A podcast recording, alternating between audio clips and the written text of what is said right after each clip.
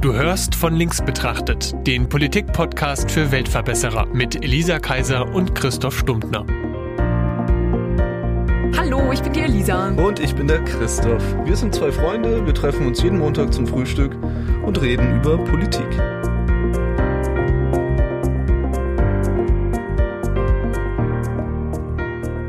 Banken wollten wir thematisieren. Hab ich auch gehört. wenn man es genau nimmt, die Systemrelevanz von Banken, wobei sich unser Thema, sollten wir uns mal nicht zu sehr festlegen, weil wir driften sowieso wieder in irgendeine andere Richtung, aber wir legen hinterher den Titel der Folge fest. wir haben einen Gast dazu dabei. Kannst dich ja mal vorstellen, wer bist du denn?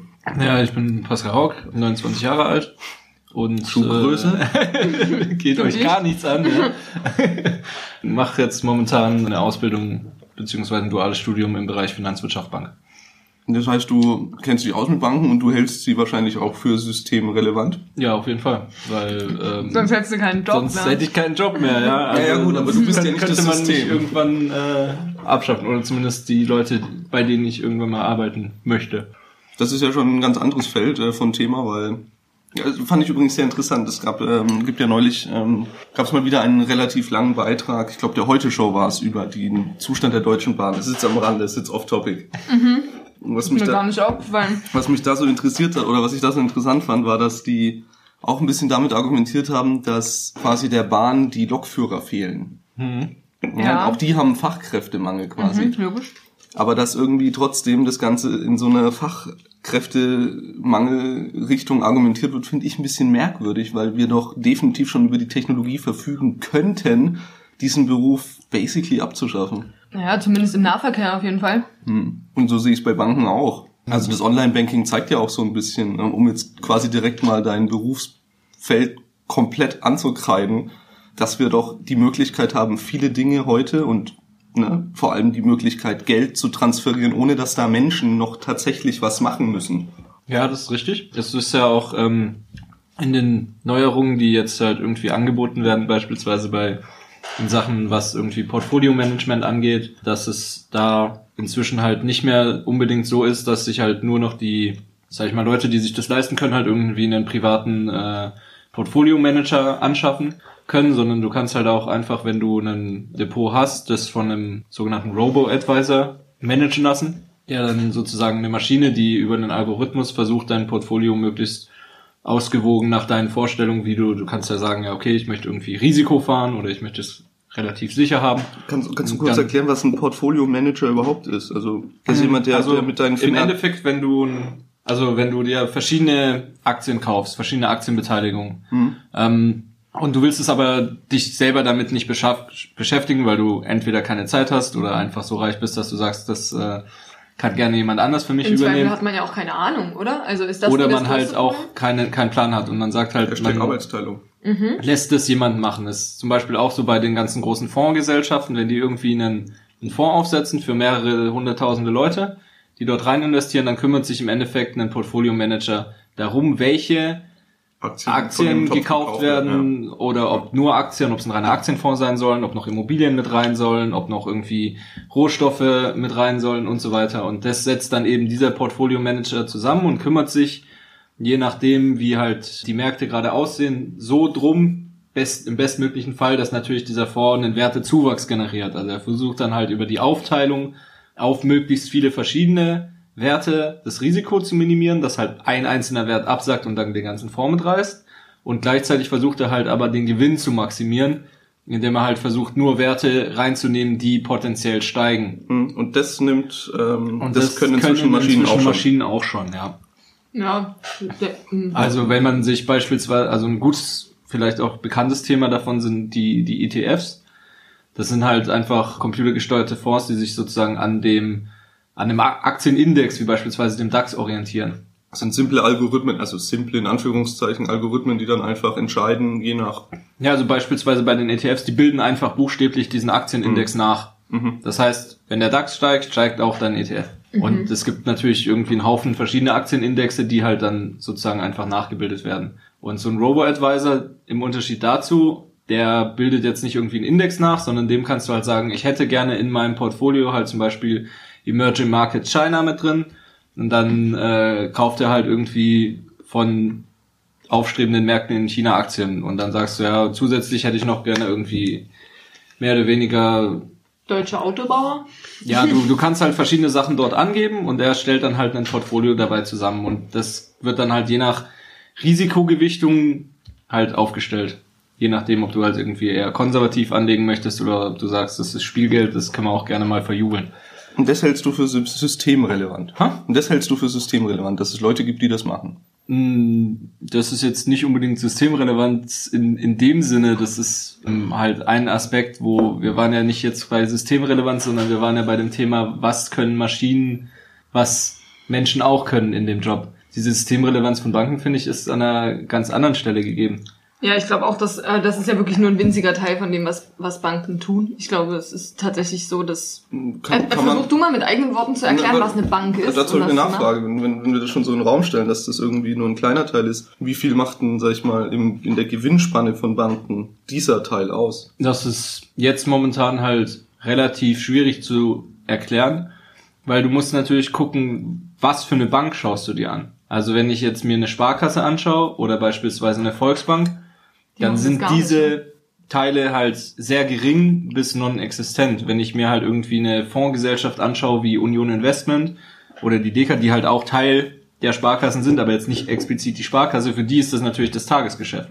Oder wenn man sich eben die Deutsche Bank anschaut, da hat man natürlich dann alles mit drin. Von irgendwie Kreditgeschäften über Aktiengeschäften, das läuft da alles zusammen. Da ist es nicht irgendwie in Zahlen zu fassen für Banken allgemein, sondern muss sich da jedes Kreditinstitut einfach selber anschauen, in welchem Feld die jetzt aktiv sind. Hm, okay.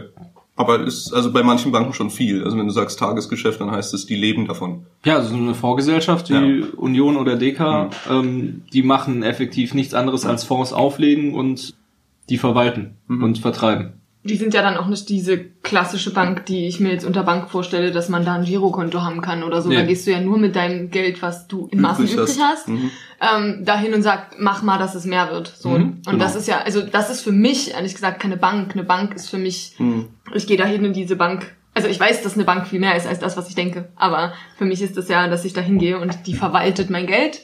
Und mit dem Geld, was ich da hingebe, ist ja am Ende nur noch eine Zahl auf irgendeinem Konto und die schubsen dann halt Zahlen auf irgendwelche Konten und dann wird es irgendwie ein bisschen mehr und ich krieg irgendwie ein Prozent davon. Gerade nicht, aber das war ja mal so. Und die bezahlen halt ihre Vorstände davon so und geben halt an andere Leute irgendwie Kredite aus, die es gerne Ja, brauchen. auch die Mitarbeiter, und nicht nur die Vorstände. ja, ja, natürlich. Ja Das nicht war ein bisschen überspitzt. das ja, dann ja, auch, ja, äh, logisch. Ist mir natürlich klar, andere dass da nicht Leute nur arbeiten. Vorstände Aber äh, immer weniger, ja. Das- Jetzt wird abgebaut. Also ja, momentan ist es halt für die Banken super schwierig, weil, sag ich mal, das, das Kerngeschäft von den Banken ist nicht irgendwie Aktiengeschäft oder sowas, es ist Kreditgeschäft. Und Kreditgeschäft läuft für die Banken so, dass man eben Geld von einem Anleger einsammelt, der das beispielsweise auf sein Konto tut. Das ist jeder, der ein Girokonto führt bei einer Bank, wenn das Gehalt kommt, hat die Bank Geld zur Verfügung, das auf diesen Konten liegt. Natürlich muss sie auch immer damit rechnen, dass das sofort wieder abgezogen wird und die Leute was mit dem Gehalt auch machen wollen. Aber ein gewisser Satz davon bleibt einfach immer in den Banken drin, das ist der sogenannte Bodensatz. Und Äh? ja, das ist die Bodensatztheorie. So Es lustig. ist, äh, es ist wie beim Kaffee. Und ja, also es gibt eben einen, einen gewissen Betrag, der nie abgezogen wird. Also beispielsweise, man kennt es ja vielleicht vom eigenen Girokonto, so einen Notgroschen lässt man schon mal drauf. Wenn man ihn hat, ja. Ja, also so. Dazu Ja. möchte ich mich nicht äußern. Ich würde eher sagen, man hat ein Dispo-Limit. Genau. Und damit funktioniert das System ja schon, weil sobald du das Dispo-Limit in Anspruch nimmst und ich Geld auf meinem Konto liegen habe, verdient die Bank daran, dass du dein Dispo-Limit nutzt und kann dir sozusagen von dem Geld, das bei mir liegt, was ich nie abhebe, deinen Dispo geben, für den du dann wiederum mehr Zinsen zahlst, als ich von der Bank dafür bekomme. Jetzt ist es aber so, dass mit Ausnahme des Dispos, wo man halt sehr hohe Zinsen zahlt, weil dort halt irgendwie draufgerechnet wird, dass der dir alle Zeit zur Verfügung steht und das Geld sofort abrufbar für dich vorbehalten werden muss. Das ist so die Argumentation, wieso die Zinsen auf dem Dispo teurer sind als auf einem normalen Kredit. Ja, und weil sie es können. Oder? Sind wir mal ehrlich. Du brauchst es und die stellen es dir zur Verfügung, also kostet es Geld. Punkt. Aber Und das also okay. das, das beim Dispo ist halt, dass es immer zur Verfügung gestellt werden muss. Genau, also das eben. ist Und deswegen, eben, das ist deswegen, deswegen sind dort die Zinsen eben höher, als wenn du halt einfach jetzt einen Kredit machen würdest. Mhm. Und das Ding, wieso die Banken jetzt halt vermehrt irgendwie Filialen schließen müssen, ist halt wegen der Geldpolitik der EZB, weil du halt diese 0% hast. Für, und dadurch halt niedrige Zinsen. Und das heißt, dass deine Anleger halt kaum noch was kriegen. Das heißt aber auch, dass die Kreditzinsen, die du zurückkriegst, halt sehr niedrig sind. Also beim Bausparer reden wir inzwischen von Zinssätzen von 1,4 Prozent für den, für den Kredit, den du im Endeffekt dann ausge ausgegeben kriegst. Mhm.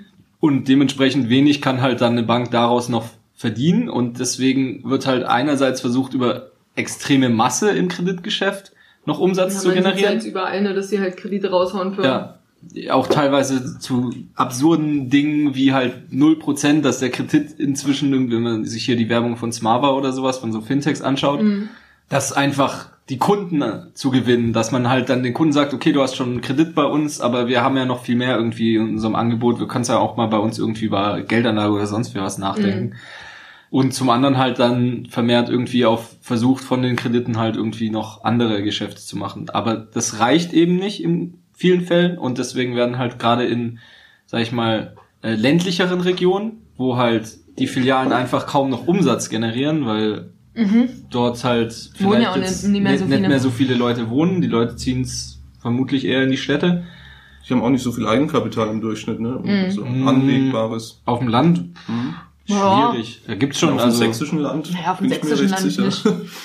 In Brandenburg gibt's wahrscheinlich auch nicht so viel Geld, was da auf dem Land rumliegt. So äh, da kann ich jetzt nichts zu sagen. Prinz Georg, Friedrich Georg, Preußen, wie heißt der Typ? Naja, egal. Der muss sicherlich nie am Hunger Hungertuch nagen. Wahrscheinlich. Aber zum, zum Thema zurück zur Systemrelevanz von Banken. Also das beruht im Endeffekt halt auf den Grundeigenschaften von Banken, die halt dafür sorgen, dass Geld, also einerseits, also eine wichtige Funktion von Banken ist halt Geld zur Verfügung zu stellen an einem Ort für einen anderen Ort. Also wenn ich beispielsweise jetzt mal Sachsen und Dresden vergleichen kann, also nehme als Beispiel, dann habe ich relativ viel Geld konzentriert in Dresden.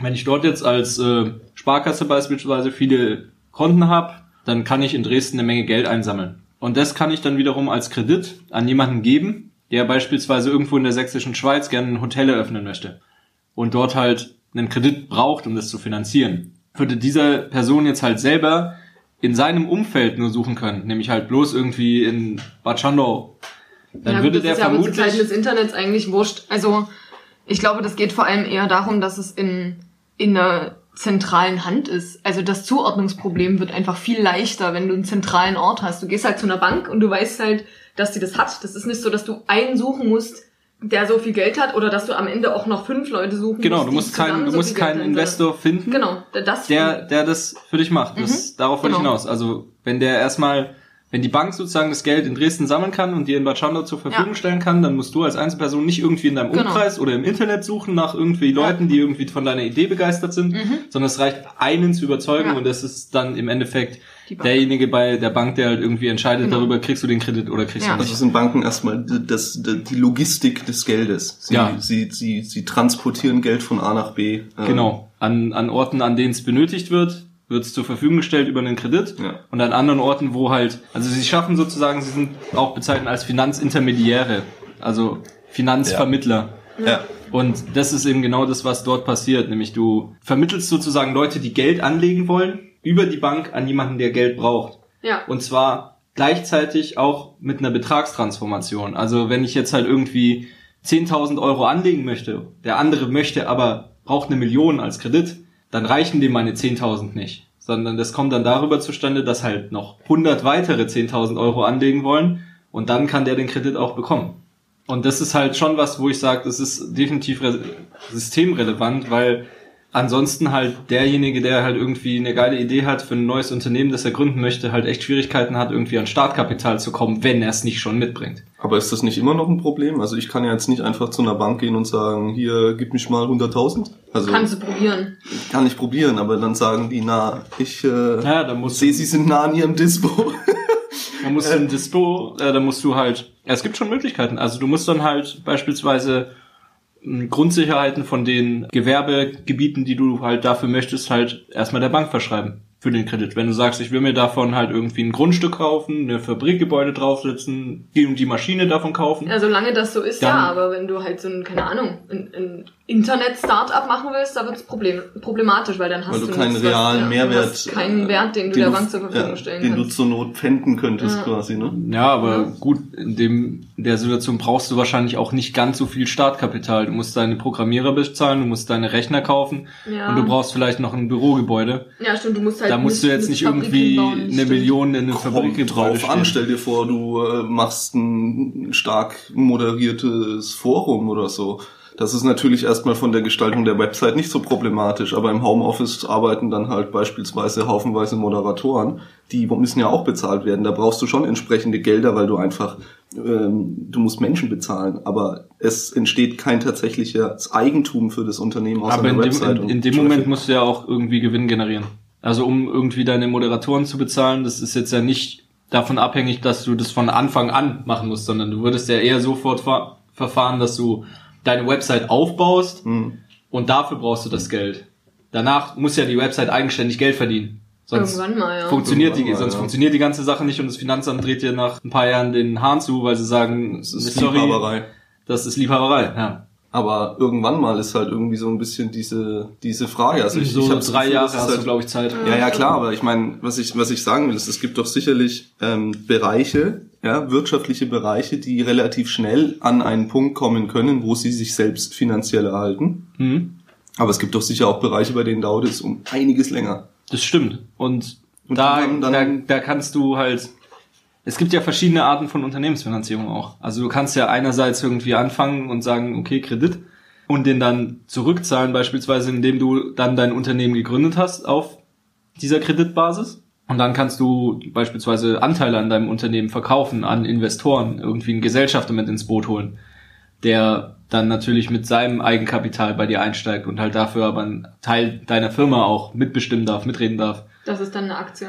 Ähm, nicht unbedingt. Also eine Aktie ist es, sobald du halt als Gesellschaftsform für deine Firma deine Aktiengesellschaft wählst. Okay. Aber wenn du beispielsweise eine GmbH hast, Mhm. da Kannst- hast du keine ah, da Aktien, kannst da du auch kannst du einen Gesellschafter reinholen Okay. und dem Gesellschafter dann sozusagen irgendwie einen Anteil von Okay. 10, 20, 30, 40 Die Prozent, haben je dann auch nachdem. Mitspracherechte. Ja, also da kommt es dann wirklich auf die Gesellschaftsform an von dem Unternehmen, das du hast. Oh, wow. Und da gibt's halt sehr viele verschiedene Gesellschaftsformen. Also es gibt ja noch die KG, Mhm. wenn wir jetzt bei den Kapitalgesellschaften erstmal bleiben, wo man halt dann, das beispielsweise sehr beliebt für Familienunternehmen. Dort ähm, hat man eben einen Komplementär und einen Kommandantisten und der eine ist dann dafür verantwortlich, dass also nur einer von beiden ist haftbar in dem Moment und einer von beiden trägt sozusagen die Entscheidung und der andere ist schon aber so ein bisschen halt mit in dem Unternehmen drinne. Okay. Also, dass, dass, Und dass, da dass wird dann dann praktisch die immer Familie die- untergeht, wenn, wenn was schief geht, oder? Ja, man macht es auch in Familienunternehmen relativ gerne, dass man dann den haftbaren Teil, ich bin mir jetzt leider gerade nicht sicher, welcher von beiden es ist, ich sollte es eigentlich wissen. Okay, du bist ja nicht in der Genau, das ist ja, keine mündliche Prüfung. Ne? Genau, und dort wird es dann halt gerne so gemacht, dass man als, ich sage jetzt einfach mal, es ist der Kommandantist, der haftet, dass man an dem seiner Stelle noch eine GmbH drunter schaltet Okay. und dann haftet die GmbH praktisch bloß mit den 25.000 haftbarem Kapital, das eine GmbH halt hat Mhm. und die anderen sind nicht haftbar Okay. als Komplementäre. Ich fange jetzt gleich mal mit richtig bodenständiger Kapitalismuskritik. Ja, das habe ich schon befürchtet, dass wir da hinkommen. Also dieses System, in dem wir sagen, es gibt den Anleger und das ist voll gut, weil dadurch, dass es die Anleger gibt, gibt es die, die sich Kredite holen können und dann einfach auf Geld verfügen können, das sie selbst ja gar nicht haben. So, das ist ja so ein bisschen die die die Idee dahinter, ne? dass man eben, das ist ja Kapitalismus eigentlich in seiner Grundidee. Man bringt das Kapital dahin, wo es produktiv verwendet werden kann. Ja. Und es gibt eben Anleger, die haben quasi Kapital, können es aber produktiv nicht mehr verwenden und deswegen geben sie es weiter so an jemanden. Aber diesen Anlegern wird in dieser Geschichte ja auch gesagt, wenn du das machst, dieses Anlegen, dann hast du was davon, nämlich in zehn Jahren mehr Geld. Richtig, So, sagen wir mal in zehn Jahren zehn Prozent mehr richtig. oder so. Aktuell geht's glaube ich, ein bisschen schneller als in zehn Jahren zehn Prozent mehr, gerade irgendwie, wenn man Immobilien kauft oder so. Das ist nochmal ein anderes Natürlich Problem. auch Also- das Risiko, dass die Blase platzt und Ja, dann sind deine Immobilien genau, nichts mehr wert. Genau, hat ein gewisses Risiko, Hatten aber wir ja 2008. Ja, ja genau. Ich will noch gar nicht irgendwie über jetzt Finanzkrisen und wenn das System versagt und wenn der Staat einschreiten muss. Ich glaube, das wird dann so der nächste Themenkomplex. Ich will erstmal erstmal verstehen, wie rechtfertigt das jemand, der BWL studiert oder zumindest, was war es jetzt? Äh, Finanzwirtschaft. Finanzwirtschaft, das ist ja, gehört ja, Ja, mit dazu in diesen, ja. in dieses, in diesen Sud. Wie rechtfertigst du dieses Problem, das dabei entsteht, nämlich dass dadurch im langen Prozess das Geld immer mehr in Richtung Anleger fließt. Weil ein Anleger wird ja quasi durchs Anlegen, es sei denn, es, ne, die Blase platzt und es kommt zu diesem Crash, aber wir beobachten ja seit Jahren, dass sich das Geld immer weiter aufstaut bei wenigen Reichen. Ja, das stimmt. Und Das ist ein Problem vom, vom Kapitalismus auf jeden Fall. Ja, aber der, das ist ja hausgemacht, weil wenn man Leuten sagt, wenn du anderen Leuten Geld zur Verfügung stellst, dann kriegst du noch mehr Geld raus, dann bist du ja der Nutznießer dieses Systems, sagen wir mal. Klar, ich verstehe schon, dass der Anleger, äh, der, der sich den Kredit holt, für den hat Geld quasi in zehn Jahren einen anderen Wert im übertragenen Sinne als jetzt. Er braucht jetzt das Geld in zehn Jahren, kann er das zurückzahlen, kein Problem, weil dann hat sein Unternehmen funktioniert oder so. Wenn es gut läuft. ja. Genau, wenn es gut läuft. So, das ist nämlich das nächste, dass auch die, die, das Risikoverhältnis doch auch gar nicht mehr so richtig stimmt. Ein Anleger kann ja relativ risikofrei sein Geld vermehren. Je nachdem, wie viel er hat, wird es auch Kommt- immer kommt risikofreier. an, wie er, wie er es anlegt. ja gut, aber wie du schon selber gesagt hast, gibt es da Experten, die minimieren das Risiko, indem Richtig. sie entsprechend breit fächern. Und Ja. also immer wenn ich auch auf so Finanzbörsen bin und das darf ich öfter mal äh, in meiner in meiner journalistischen Tätigkeit, dann ist das immer eine Ansammlung von Menschen, die sich gegenseitig erklären, dass es total risikofrei ist am Ende des Tages durch diese breite Fächerung, dass man auf jeden Fall was rausholt für sich. Und ich bin sogar überzeugt davon, dass das in 99 Prozent der Fälle auch stimmt. Ja, das, ein, das Einzige, wo du halt nicht risikofrei frei bist mit einer breiten Diversifizierung, ist bei einem kompletten Marktversagen wie halt einer Wirtschaftskrise, wenn halt einfach, Alles. egal welcher Markt du dein Anliegen drin Ja, hast, und wenn dann ist einfach alles egal. zusammenbricht. Also dann ist es ja dann auch, ist es völlig egal. Genau, dann, brauchen wir nicht darüber reden, dann haben wir ganz andere Probleme. Ja. genau, aber Und der Witz ist, dass dann die Leute trotzdem schneller auf die Füße kommen, die irgendwie vorher viel Geld hatten. Meistens. ja. Oder sie kommt- haben sich erschossen. Kommt, kommt drauf an. Ja, also so, wenn, wenn wir halt irgendwie über, über solche Auswirkungen von der Finanzkrise wie Hyperinflation rechnen, äh, reden, dann äh, sind nicht die Leute, die Geld haben, die die jubeln, sondern die, die Schulden haben. Ja. Weil stimmt. die sind sie dann los. Ja, zumindest ist die Zahl irgendwie. Nee, also wenn du auf, wenn du 100.000 Schulden hast und du kannst an einem Tag 100.000 verdienen, weil das Geld nichts mehr wert ist, dann gibst du deinem Gläubiger die halt Schulden werden ja 100.000. nicht mehr. Richtig.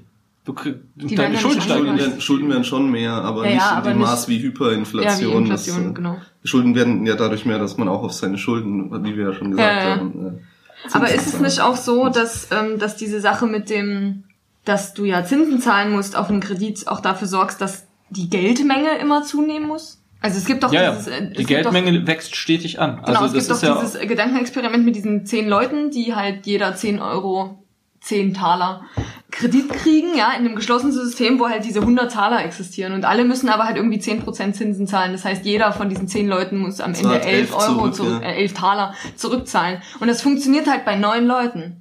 Aber beim zehnten wird es nicht mehr funktionieren, weil das Geld nicht mehr da ist. Das, heißt, der macht Schulden. Naja, oder der muss es halt erwirtschaften. Der muss halt einen Mehrwert schaffen. Und wenn er das macht, dann ist ja dann plötzlich 110 Euro. Ja, wir haben ja auch im, im kompletten globalen Ba- Bankensystem eine stetig steigende Geldmenge. Also Genau, aber die Frage ist, sollte nicht eigentlich, ist nicht eigentlich das, äh, der Witz hinter diesem Geld, dass, dass hinter jedem Geld auch ein realer Wert steht? Du Marxist. Oh, du, benutzt es als Schimpfwort. Nein, aber das ist ein, also das ist, ich teile diesen Ansatz. Achso, ich, ich, ist das wirklich der marxistische das hinter- Ansatz von das, Geld? Ich das, dachte, ja, das ist der hinter, Witz. Das hin, ja, ich dachte auch, das Oh. ist der Witz. Das hinter mehr oder weniger. Also ist das gar nicht. Naja, je nachdem, welcher, welcher Gesellschaftstheorie Ah. du folgst. Aber Ah, ich dachte, das wäre universal. ich folge da auch Marx, der eben, oder, ne, oder die, dieser Sparte der, der, der Theorie Hm. von Geld, dass man eben sagt, Geld braucht vor allem diesen Mehrwert, der durch Arbeit entsteht. Ja, ja, nee, aber das kann ja nie nur marxistisch sein, weil sonst hätten wir ja keine Inflation. Also Inflation heißt ja, dass dann plötzlich ganz, ganz, ganz, ganz viel Geld da ist, was eben keinen Gegenwert hat. Und deswegen verliert es halt an Wert. Das heißt, diese Sache mit dem, das braucht immer einen Gegenwert, das mag sein, dass Marx das aufgeschrieben hat, aber das ist schon trotzdem. Aber du hast, also das, Naja, aber das Ding ist, du hast ja zeitgleich zu einer, zu einer Inflation von momentan 1,6 Prozent hast du ja auch ein Wirtschaftswachstum. In Deutschland 1,6 Prozent? Momentan haben wir in Europa Inflation Europa. von 1,6 Oh, das Prozent. ist gut, oder? Ja, das Es ist ziemlich genau, also ziemlich nah dran an den Vorgaben. Also E- die EZB versucht halt im Zuge ihrer Preispolitik ungefähr eine Inflation von 2% zu erreichen. Ja. Die funktioniert europaweit mehr mal mal schlecht, mal recht. Also im Schnitt sind es 1,6. Ich habe jetzt letztens irgendwie eine Statistik gesehen, da war das mal aufgeschlüsselt ein bisschen, dass es halt irgendwie in, in sag ich mal, all den Ländern, die in der Finanzkrise halt am meisten gebeutelt wurden, Spanien, Mhm, Griechenland, Griechenland, Italien, die sind nachher an der Null dran. Also die sind Das schon, also sind so schon gut. nahe an der Deflation. Ja, Ja. Deflation ist halt super gefährlich, weil das dann im Endeffekt dafür sorgt, dass halt die komplette Wirtschaft erlahmt. Also Weil eine, Geld so eine leicht, viel wert ist. genau, keine, keine investiert mehr. Ja. Es lohnt sich, also in der Deflation hast du halt das Ding, dass es sich lohnt, auf deinem Geld sitzen zu bleiben, Mhm. weil es von Tag zu Tag mehr, mehr wert wird. In der Inflation lohnt sich nicht wirklich auf deinem Geld sitzen zu bleiben, weil es von Tag zu Tag weniger Geld wird, Mhm. wo du nichts damit machst, was Okay. halt die Inflation ausgleicht. Also wenn ich jetzt Geld auf mein Tagesgeldkonto lege heutzutage und ich habe auf meinem Tagesgeld eine Verzinsung von 0,01 Prozent oder sowas und ich habe eine Inflation von 1,6 Prozent, dann kann ich buchstäblich dabei zuschauen, wie mein Geld auf meinem Tagesgeldkonto von Tag zu Tag weniger Wert hat. Ja. Also Und die Zahl bleibt gleich, aber der Wert, der Gegenwert. Der Genau, ich kann die mir Zahl steigt ja sogar leicht. Aber Ja, ja, ich aber- kann mir dafür einfach nicht mehr dasselbe Ja. kaufen. Wenn ich mir Genau. heute von dem Geld hätte einen kleinen VW Golf kaufen können, dann kann ich mir in ein paar Jahren davon nur noch ein Polo leisten. Katastrophal, aber ja, ich verstehe das, System. Wer will in so einer Welt leben? Das war ja nur ein Beispiel. Ja, ich hab's verstanden, ist alles gut. Ich rechne immer gerne mit Dönern gegen, aber das ist bei so viel Geld Ja, dann- okay, dann reicht's jetzt für einen Döner und morgen nur noch fürs Brot. Ah, oder für einen Kinderdöner. Ja, Ah. oder Heute für einen Döner in Berlin, morgen für nur noch einen in Dresden. In Berlin ist der Döner gar nicht so teuer. Ach so. Aber in Hamburg ist er teurer und schmeckt nicht so gut. so. Das ist ja fatal. Ja, Nie nach Hamburg gehen. Das ist noch so zumindest nicht für Döner. Ja. ja, wo waren wir? Döner? Ja, sorry. Hä, was? Hier ist noch ein Muffin. waren Nee, irgendwie dem bei, Döner. bei. Inflation gewesen. Ja, ja, genau. Also ich, ich das, da gehe ich ja auch irgendwie so mit und das finde ich ja auch gut, so dass quasi eine Deflation irgendwie was ist, was wir nicht wollen, weil wir ja auch wollen, dass Geld sich im Kreislauf befindet. Das ist ja irgendwie so die Idee davon. Geld, Deflation ist buchstäblich Ja, der der- Zustand, der an dem du jegliches Geld aus dem Kreislauf rausziehst, Ja, genau. weil solange du drauf sitzt, wird's mehr wert. Ja, exakt. Und das ist natürlich, verstehe ich das. Und das ist ja auch mein irgendwie inneres Anliegen oder beziehungsweise ne, meine, meine Ideologie, dass wir Geld im Fluss halten. Aber ich bin mir nicht sicher, ob wir Geld so gut im Fluss halten, wenn wir weiterhin zulassen, dass quasi diese Ansammlung von Geld auf, eine, auf ein paar wenigen immer extremer wird. Die reichsten zwei Menschen, das sind jetzt gerade Bill Gates und der Typ, dem Bezos. Amazon gehört. gehört, genau. Jeff Bezos. Genau. Die sind jetzt, die, die haben, die sind jetzt bei einem Net Worth von 100 Billionen, äh, 100 Billion, also es sind 100 Milliarden dann. Ja.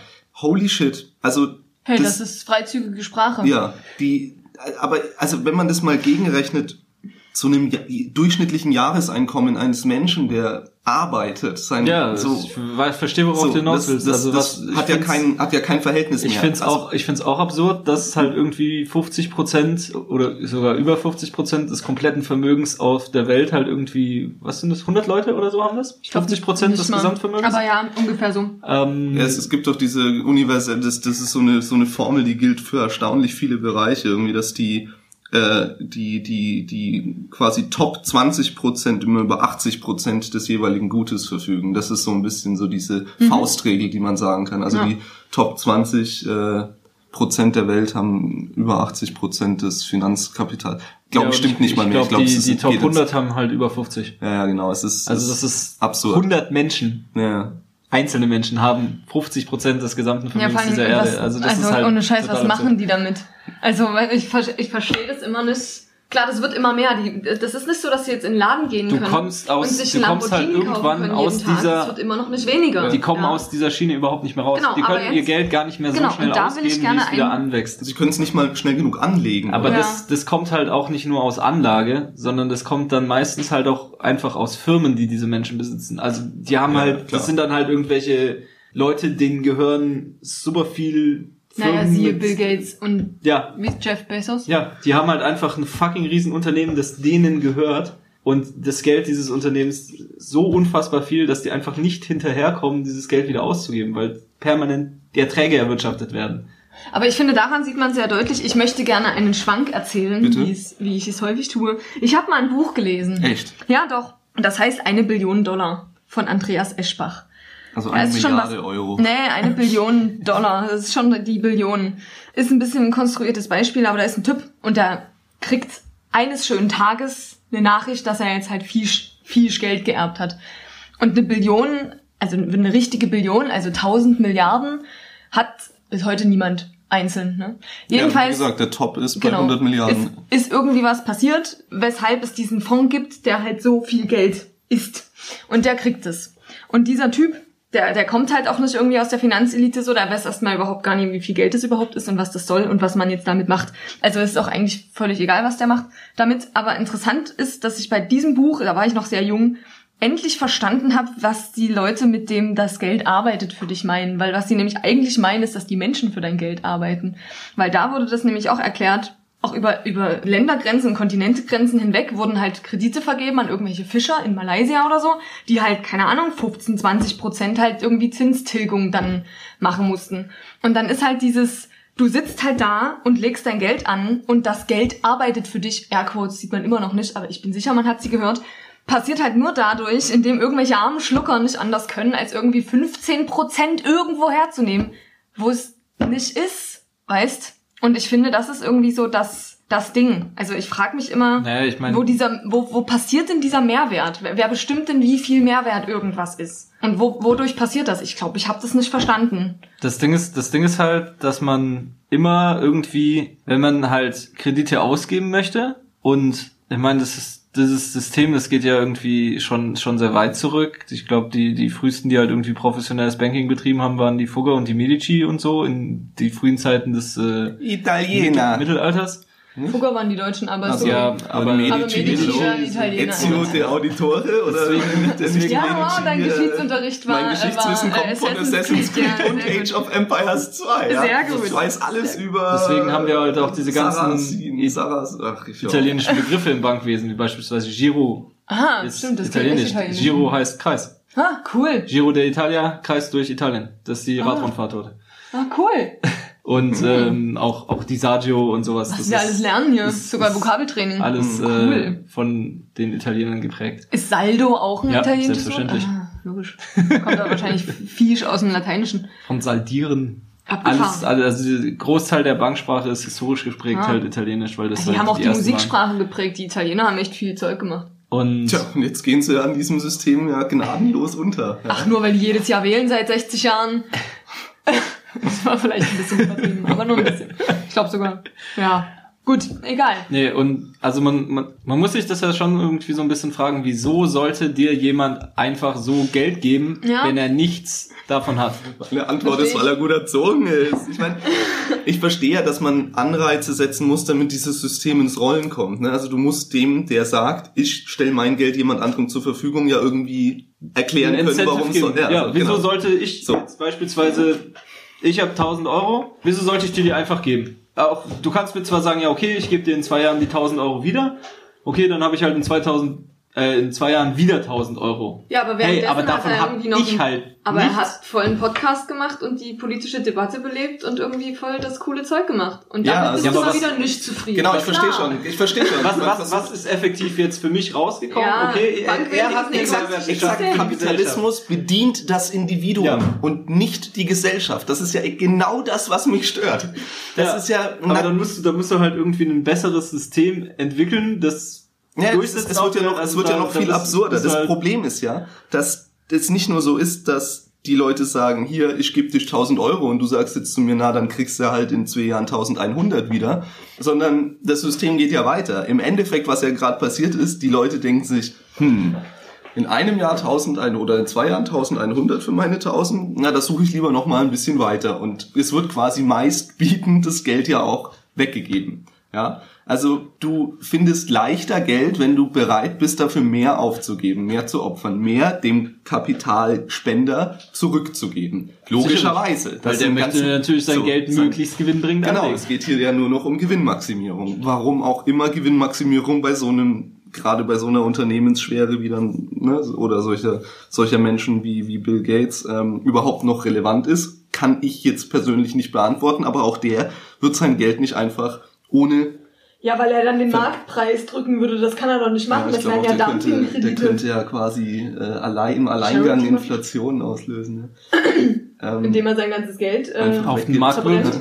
Ach so, nee, verbrennt, dann wäre es ja Deflation. das darf er nicht, ne? Nee, Ja, ich weiß, Geld verbrennen ist, ist, äh, ist verboten. Geldvernichtung darf Aber- bloß die Zentralbank. Die dürfen das, cool. Die dürfen das, ja. aber Geld auf das meinem Konto parken darf gehört's ich. ja auch. Und das ist aber, ja, stimmt, den gibt's ja. Aber- Stimmt, steht das irgendwie auf dem, auf der Banknote drauf, dass es der EZB gehört? War ein Witz. Weiß ich nicht. Ich weiß es auch Ich nicht. bin ja auch überfragt. Aber ich glaube, auf den Dollars steht, dass sie der American Federal Bank gehören. Hm. Kann, kann Bank sein. of America. Bank of America. Tja, Naja, also ich verstehe ja schon, dass ne, Kapitalismuskritik immer so ein bisschen dadurch ausgehebelt wird, dass dann irgendwann jemand sagt, ja, dann mach doch einen besseren Vorschlag. ja, Äh, ich möchte aber, ich möchte aber, ich, aber ich finde es jetzt erstmal schon interessant, dass, sag ich mal, auch du diese Ansicht teilst, dass das kein zukunftsfähiges System ist. Oder siehst du es Naja, schon als es ist, zukunftsfähig? es ist reformierungswürdig, weil man muss halt, sag ich mal, den, den Reichtum weiter aufspalten. Man kann halt nicht irgendwie sagen, ja, okay, es ist völlig in Ordnung, dass 100 Leute 50 Prozent des Einkommens der Welt haben. Da müsste man ansetzen, dass es halt irgendwie wieder, wieder fairer verteilt wird, dass die Gesellschaft mehr davon hat. Und da finde ich beispielsweise halt, gerade wenn wir halt irgendwie uns jetzt die, diese Geldpolitik von der EZB anschauen, die halt irgendwie Banken super günstig Geld zur Verfügung stellt, das Banken dann relativ günstig weitergeben an äh, Leute, die Kredite brauchen, um halt irgendwie die Wirtschaft damit anzukurbeln. Gibt es zum Beispiel von einem Universitätsprofessor aus, ah, ich weiß es nicht, Universität Hannover, Duisburg oder sowas? Also oder eine Bochum? deutsche Universität. Mhm. Der, hat, ja der hat sich halt damit mal beschäftigt, wie viel Geld effektiv in den letzten Jahren über diese 0% Zinsen und das, also es ist so, die Banken können sich für 0% in, übers Refinanzierungsgeschäft bei der EZB Geld leihen und zwar auf Vollzuteilung. Also egal was die anfragen, die kriegen's. Okay. Jede Bank, einfach so. Ja, Weil es nichts kostet. die kriegen's. Die, also Warum das gründen ist, wir keine Bank? Ja, es, ich es, es, Hab es, ich auch gehört, es naja, eine es Bank ist auf. Kreditbasis. Naja, die müssen Also, zurückzahlen. die das müssen zurückzahlen. die müssen Die keinen geben's- Zins dafür zahlen. Richtig. Und das Aha. heißt im Endeffekt, die Aber können ich sich, die können sich halt, äh. Ha. ja, die können sich halt Geld rausnehmen von der Zentralbank und weiterverleihen. Und dann aus dem, was sie wieder zurückkriegen an Zinsen halt, das wieder zurückbezahlen. Es läuft immer für sieben Tage dieses Refinanzierungsgeschäft. Genau, und diese Geld Zinsen, nehmen, die Geld sie aber von, Geld von nehmen, den Geld kleinen hin. Leuten äh, nehmen, das können sie ja selber zur Finanzierung der Bank einsetzen. Genau. Und es ist momentan auch so, dass du dir von dem Geld, was du halt permanent sozusagen leist, kannst du dir auch dann, wenn du sagst, ja, okay, ich muss das jetzt zurückzahlen, dann leih ich mir halt ein bisschen mehr. Weil ich muss jetzt nochmal zwei Millionen ausgeben, dann, Es ist wie halt- Kreditkartenrechnung mit der Kreditkarte zu bezahlen Mhm. quasi. ja, es ist so, ich leih mir 1000 Euro, Hm. dann verleih ich die, Die sind ja dann in sieben Tagen nicht muss ich da die wieder wieder zurückgeben, na, dann leih ich mir halt 2000, dann habe ich wieder 1000 zu verleihen. und gebt die 1000 zurück. Ja. Ha. Und, Okay, das heißt, die ähm, sieben Tage ist eigentlich eine Farce? Oder? Ist es nie wurscht dann? Naja, es ist halt im Endeffekt, wenn es Zinsen gäbe, wäre es nicht wurscht. Ja, ja, dann würden die ja Banken nun halt. Zinsen drauf zahlen, Ja. aber da es momentan keine Zinsen gibt, ja, schon so ein bisschen. Hm. Also es ist auch so, dass diese Geldmenge, die dort geliehen wird, in den letzten Jahren stetig steigt. Ja, also logisch. Ja, klar. Aber dadurch kommt ja auch, also dadurch kommt mehr Geld in den Umlauf. Ja. Aber es kommt irgendwie nicht dort an, wo es ankommen soll, nämlich in der Wirtschaft, um halt irgendwie einen Aufschwung zu generieren. Ich habe keine Ahnung. Sondern wo bleibt's hängen? Ich kann ich nicht sagen. Aber merkst du ja, wir haben ein sinkendes Wirtschaftswachstum. Also es offensichtlich haben wir immer noch Investitionsaufschub, der irgendwo betrieben wird, weil keine Ahnung, die Leute vielleicht nicht sich jetzt günstige Kredite holen wollen, kein, Ja, keine Ideen haben, worin sie, Also wo, wohin sie investieren wollen. Selbst wenn jetzt jemand investieren wollte und sagt, ich baue Es mir ist jetzt ja eine in ganz Fabrik Europa oder so. Du hast ja niemanden, der... Ist der ja in ganz Europa hat. so. Also es ist ja, nicht Ja. nur in Deutschland, wo man immer irgendwie viel über den Fachkräftemangel klagt, sondern es ist ja in Mhm. ganz, ganz Europa so, dieses Ja, System. Und aber also die Idee beispielsweise dieses äh, ein Profs war jetzt halt, der hat mal durchgerechnet, wie viel Geld es war und es reicht prinzipiell aus, um jedem Bürger in Europa einfach mal 10.000 Euro aufs Konto zu überweisen Oh, cool. und damit dann halt die ähm, die Kaufkraft direkt halt anzukurbeln, weil dann Mhm. halt versucht wird, also es ist nur eine Idee, ne? Also ob das funktioniert im Endeffekt oder nicht, kann ich jetzt auch nicht zu sagen, aber ich fand die Idee eigentlich mal ganz cool, weil man dann halt sozusagen den Konsum direkt beflügen kann. Das wird wahrscheinlich in einer kurzfristigen Puff und weg. Naja, ähnlich wie das Ähm, Begrüßungsgeld zur Wiedervereinigung, oder? Das ist ja irgendwie direkt in den Markt geflossen, aber dann war es halt alle. Ja. Ich überlege gerade, ob ich 10.000 Euro jetzt direkt ausgeben würde. Würde ich nie. Ich wüsste gar nicht wofür. Also Ja, es würde halt meine... Genau, es würde halt meine Haushaltslöcher stopfen über die nächsten Jahre, so, das ja. Aber ich würde jetzt nicht losgehen und mir Erstmal 5000 Euro nehmen, direkt irgendwo anlegen. Ja, nee, an, anlegen ist sowieso so geil. Ich habe immer so gelacht, wenn meine Bank mich angerufen hat und gesagt, ja, wir würden gerne mit Ihnen über Geldanlage reden. Ich so, hey, Sie, Sie sehen doch mein Konto. Oder? Ja, also es gibt ja, gibt ja, sage ich mal, auch Geldanlage für einen kleinen Groschen. Jetzt kommt das Beratungsgespräch. Ja, cool, schieß los. Also Ja, das Beispiel- ist schon also, klar, aber irgendwie bei Null ist halt Null. Also für den kleinen Ja, Groschen aber- würde ich nicht sagen. Ein, ein voller Euro müsste es schon sein. Ja, also ich meine, ab 25 Euro kann man halt irgendwie so einen Vorsparplan zum Beispiel machen. Also Stimmt. ich habe selber einen, ich zahle da im Monat 40 Euro ein. Hm. Und das juckt mich nicht besonders, weil die gehen direkt von meinem Konto, von meinem Gehalt ab, bevor ich überhaupt sehe, dass mein Gehalt auf meinem Konto ist. Hm. Ich verdiene halt eigentlich 40 Euro netto mehr, aber dadurch, dass das halt direkt weggeht, habe ich nie das Gefühl, dass ich das jetzt noch irgendwie aufheben müsste für irgendwas. Okay. Machst du das irgendwie als deine private Altersvorsorge oder? Ja, das ist, ist im, im Rahmen von, also eigentlich habe ich gelogen, es gehen eigentlich nur 20 Euro von mir weg und 20 Euro zahlt der Arbeitgeber als vermögenswirksame Ah, Leistung. okay. Aber das zahlen ja auch einfach, viele Arbeitgeber zahlen ja diese vermögenswirksamen Leistungen, man muss halt nur mal nachfragen. Ja, die können Wenn man einen Und Arbeitgeber hat. steuerfrei. Ja. Also, Ja. Sind, Also, wir schon, ist- sind wir schon wieder in so einer, hast schon wieder eine große Kategorie aufgemacht, ja. ah, Ja, und das ähm, Ding ist halt, dadurch habe ich es jetzt in, über, also jetzt über das Jahr halt irgendwie schon geschafft, mir 500 Euro zur Seite zu legen, was ich sonst definitiv nicht geschafft hätte. Das hat mir nämlich auch mal ein schlauer Mensch gesagt, dass, dass diese Fondssachen, also vor allem so Rentenfonds, halt, also wenn man das mal gegenrechnet, da hat uns das vorgerechnet, das war witzig, dass du mit so einem Rentenfonds, den du irgendwie anlegst, am Ende auch nie wirklich mehr Geld hast dann am Ende, weil das meiste Zeug, was halt mehr geworden ist, halt Verwaltungskram für diesen Fonds ist. Und das Ja, also ist bei eigentlich Fonds so musst du halt so super vorsichtig Genau, sein. das, und er meinte halt, dass es am Ende ist das der Preis, den du für deine, für deine Inkonsequenz zahlst. Wenn du es dir eben nicht konsequent zur Seite legen kannst, für dich selber, dann musst du es jemand anders machen lassen und dann kostet es dich aber im Endeffekt Geld. Ja. Und das fand ich eigentlich ganz interessant, weil das ist zumindest bei Fonds, kann ich es total unterschreiben. Also, Es ist, es ist definitiv so. Bei den, bei den, bei den normalen Fonds beispielsweise hast du Kosten für die Verwaltung, Ausgabe, Aufschlag und so weiter. Aber wenn du halt in den ETF, der ja einfach nur einen Index nachbildet und von der Maschine verwaltet wird, da hast du den ganzen Spaß nicht. mhm. Deswegen sind die halt viel günstiger in, sag ich mal, diesen, diesen Sachen.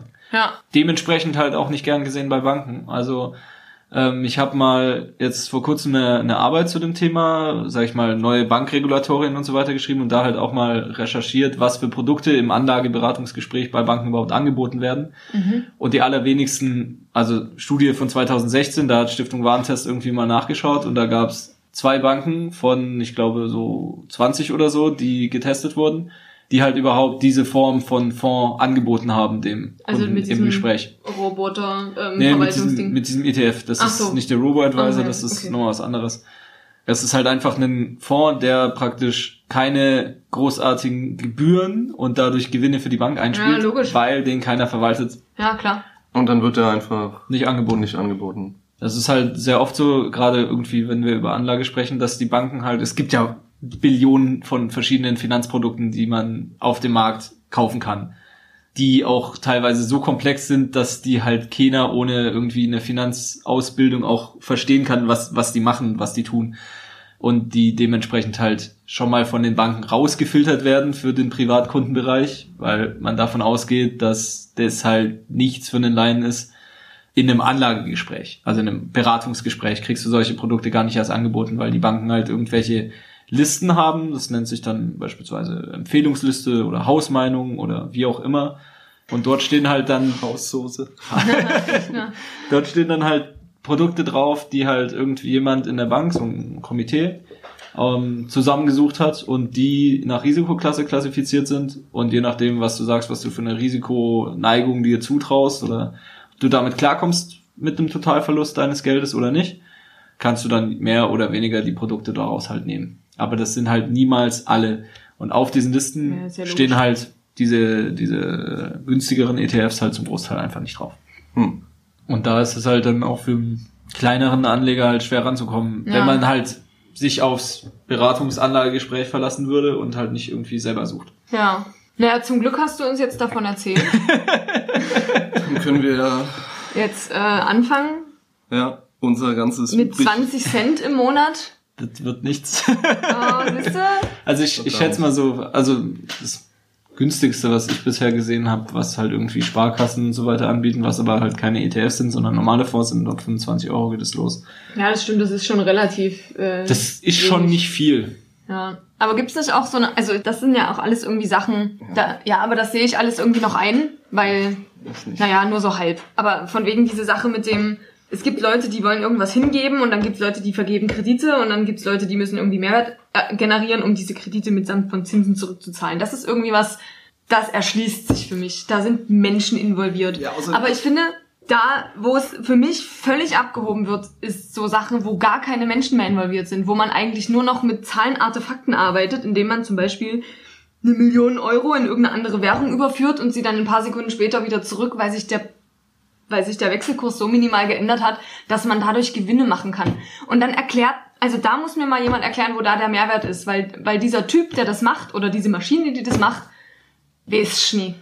Naja, das ist halt äh, Arbitragegewinn aufgrund von schwankenden Kursen. Das ist im Endeffekt eine Ausnutzung des Systems. Ja, ja, das, ich verstehe schon, dass Die, das, das, das Ganze Ja, das- ist ich eine Ausnutzung Ich des verstehe schon, dass Systems. das nicht illegal ist, aber ich verstehe nicht, warum es nicht illegal ist. Weil ich finde, Naja, das, das hebelt diese Währungs ganze Sache Währungskurse mit dem... schwanken halt. Also Ja, aber ich finde, das ist ein Artefakt. Ich finde, das hat mit, mit dem... Man tut was für sein Geld. Ich finde, das hebelt diese ganze Sache mit dem Leute gehen arbeiten für ihr Geld einfach aus. Ja, und das tun Finanzprodukte per se. Hm. Ein Finanzprodukt, da arbeitest du ja nicht mehr für dieses, für dieses du mehr. gibst dein, Geld. du gibst dein Geld halt jemand anderem, der, Genau, und der der arbeitet dafür. arbeitet Genau, dafür. das ist ja Genau, das, was das- ich meine. genau. Dein Geld arbeitet nicht für dich. Ja. Jemand anders arbeitet dann für Ja, dich. und du bezahlst ihn. Und das ist, Richtig. das klingt jetzt ja erstmal auch noch fair, aber wenn wir jetzt schon sowas sagen, wie eigentlich sollte jeder anlegen, ne, so dieses, du hast glaube ich auch irgendwann mal zumindest zu mir im Privaten gesagt, dass es dich immer wieder erstaunt, wie schlecht die Leute im Anlegen sind und dass man, also dass viel mehr Leute anlegen könnten, die es aber nicht tun. Ja, also Absolut. beispielsweise, es Hab haben wahnsinnig viele Leute in Deutschland halt Geld auf dem Tagesgeldkonto liegen. Was Und- halt eine schleichende Enteignung ist, Ja. genau, das haben wir ja schon geklärt. Aber also, wenn wir jetzt das Ganze wieder ein bisschen globaler betrachten, wenn jeder, klar, wir, wir, wir in Deutschland sind sowieso die Nutznießer auf globaler Ebene betrachtet dieses Systems. Zumindest einer davon. Ja, einer, einer der Ja, ja. Nutznießer, ja. Klar könnte jeder Deutsche Anleger sein, aber es kann nicht jeder Mensch auf der Welt Anleger sein. Das Nee, ist, funktioniert nicht. es irgendjemand immer irgendjemand jemand- auch den Je- Kredit. Genau, jemand muss ja das Geld brauchen. Ja. Ja. Sonst geht der ganze Sinn flöten. Und dadurch erzeugst du natürlich ein, ein System, auf dem auf der einen Seite Leute stehen, die Geld haben, auf der anderen Seite Leute stehen, die Geld brauchen. Und in diesem Abhängigkeitssystem entsteht hoffentlich ein Kreislauf. Aber die Realität zeigt, dass dieser Kreislauf komplett verstopft ist. Es ist nun mal so, dass sich ein Anleger in der Regel nicht zu einem Bedürftigen entwickelt mehr. Das ist ja so ein bisschen das, was das System ausgleichen könnte. Wenn jemand, der Geld anlegt, dieses Geld verliert, weil er gezockt hat und er hat es verloren, Das und dann ist kann er vielleicht durchaus der. passieren. Das kann durchaus passieren, aber es, es wird durch diese Breitfächerung, durch verschiedene Maßnahmen, auch durch die Tatsache, dass wir immer mal wieder Steuergelder nehmen, um gewisse Dinge zu retten, ja, auch dadurch erzeugen wir ja wieder nur eine Umverteilung von unten nach oben und wir führen aus diesem aus diesem System der Gewinner und Verlierer niemals mehr raus. Niemand wird da rausgeführt. Ich würde da gerne nochmal unterscheiden, weil du jetzt gesagt hast, es gibt dann keine, oder es gibt dann mehr Bedürftige oder keine, irgendwelche Bedürftigen. Ich würde gerne noch unterscheiden zwischen Bedürftigen und Bedürftigen, weil die Menschen, die Geld brauchen, weil sie eine Idee haben und daraus was machen wollen, sind nicht die Leute, die, Die Geld, Geld brauchen, brauchen, weil ja. sie Geld brauchen. Ja. Weil die Leute, die Geld brauchen, weil sie Geld brauchen, die kriegen keinen Kredit. Die kriegen ja keinen Kredit. Ich brauche einen Kredit zum Leben. Nee, die, Nee, die nehmen halt den. Dispo-Kredit. Mhm, ja. So, und der ist ja aber nicht unendlich und das ist ja auch irgendwie ein bisschen klar. So, und, und deswegen, diese Umverteilung stimmt ja vorne und hinten nicht, weil die Leute, die einen Kredit kriegen, die müssen ja irgendwie nachweisen, dass sie das wieder herauswirtschaften können. Das Ja, heißt, die ist- Leute, die wirklich eben- Geld brauchen, die sind von diesem System ja komplett ausgeschossen. Ja, ja. Es ist eben in diesem System so, dass diejenigen, die ganz unten sind, im Endeffekt halt davon nicht mehr profitieren können, weil die kommen halt einfach an, an Geld nicht ran, nur über Arbeit. Und es ist Gott bewahre. Nee, ja, aber ja, ich verstehe schon. die werden wir vermutlich auch in ihren Jobs, wenn sie schon an dem Punkt sind, dass sie halt Geld brauchen, um einfach nur ihr Überleben zu sichern, dann werden die auch, wenn sie einen Job haben, nicht so viel verdienen damit, dass es für mehr reicht, als halt, wenn Genau, schon die werden das dann auch Überleben. keine Anleger. Und da stimmt das Verhältnis nicht. Arbeit muss immer viel, viel, viel ergiebiger sein als ein Finanzprodukt, weil sonst bricht das System zusammen oder entwickelt sich Das in die ist Richtung. es ja, die aber für den, den kleinen Menschen ist es das ja auch. Das ist ja nur, wenn du eine bestimmte Ja, genau. Reichenschaftlichkeitsskala Genau, überschreitest, dann lohnt sich plötzlich, Genau. weil wo vieles kommt viel hin, beziehungsweise mit viel Geld kannst du viel Geld machen, mit wenig Geld kannst du halt kein Geld machen. ja, weil wenn du wenig Geld hast, stimmt, dann, dann ist es so. Dann wenn du hast halt, du definitiv wenn du mehr halt Geld eine vom Million Arbeiten. zu Ja. 8% anlegen kannst, dann brauchst du halt in, Hast du dein Jahreseinkommen. So. ja, nicht ganz, aber Ja. Schon einen relativ guten Zuschuss. So. Ja. Und wenn du halt aber bloß 1000 Euro anlegen kannst, pff, davon kannst du dir keinen Döner kaufen.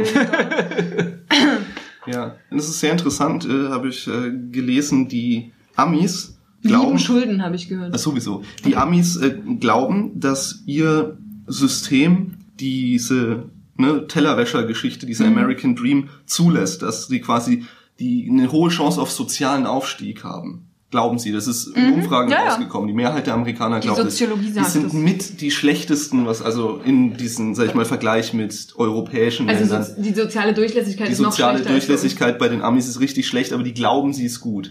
Also es ist, es ist interessanterweise. Das ist halt Ja, gut, über das ist ja Jahrhunderte wirklich- geprägte genau, das Ideologie ist halt ihr- American Dreams. Exakt, das ist Ja, natürlich das ist auch ja auch eine. Mentalitätsfrage. Ja, genau. Äh, Und das macht die ja auch stark, das muss man ja auch sagen. Also das, das ist ja auch irgendwie eine, eine der kulturellen Grundlagen ihres Wirtschafts, ihrer Wirtschaftsstärke. Also so wie ich das sehe, strugglen die aktuell schon ziemlich mit, der, Ja, mit den eskalierenden Viele Kosten Leute, im ja, aber das ist Medizinbereich und mit den eskalierenden Kosten für Ausbildung. Die kleinen Menschen, ja, aber die na ja. wirklichen Wirtschaftsplayer sind immer noch fische Lotte. Ja, also weißt du, das, was. Ja, ja. Wirtschaftskraft da ausmacht. hast du den Vorteil der freien Marktwirtschaft. Die dürfen halt buchstäblich machen, was sie wollen. Ja, geil. Und da da Das du geht halt in auch Deutschland diese, halt diese ganzen nicht. Unternehmen, die halt jetzt in den letzten Jahren halt super durchgestartet sind. Google, Mhm. Amazon.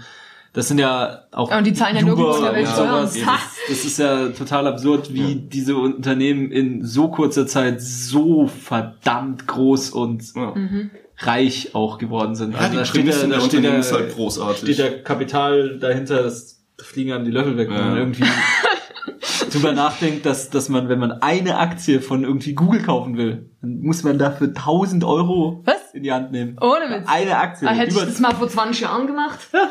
Da hätte die wahrscheinlich noch ein paar Groschen geko gekostet. ne? Besser als Da- Pferderennen wetten. Hm. Ja. Da hätte ich ja fast mal 30 Euro gewonnen.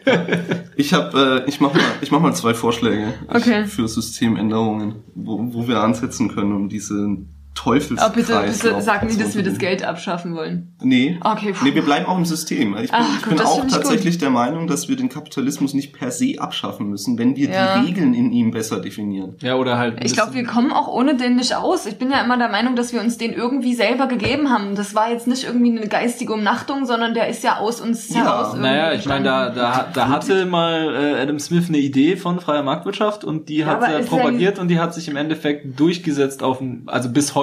Ja, aber sie hat sich durchgesetzt, weil wir es alle geil finden. Das müssen wir doch irgendwie, irgendwie zugeben, Ich? Mhm. meine, Kapitalismus hat ja auch viele gute Effekte, beispielsweise eben Innovation, eben Weiterentwicklung, eben, dass ja, ich du musst im die Leute Endeffekt nicht in Umerziehungslager stecken und so. Ja, und Das halt ist auch, dass sich, cool. dass sich immer das Produkt durchsetzen wird, was am meisten Nutzen spendet.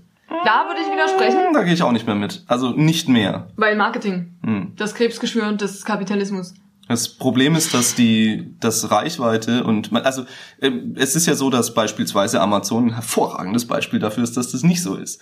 Die haben ja eine Unternehmensstruktur, die massiv so kleine, ne, schöne Startups, die irgendein neues Produkt auf den Markt, Markt bringen, einfach Schluckt. töten.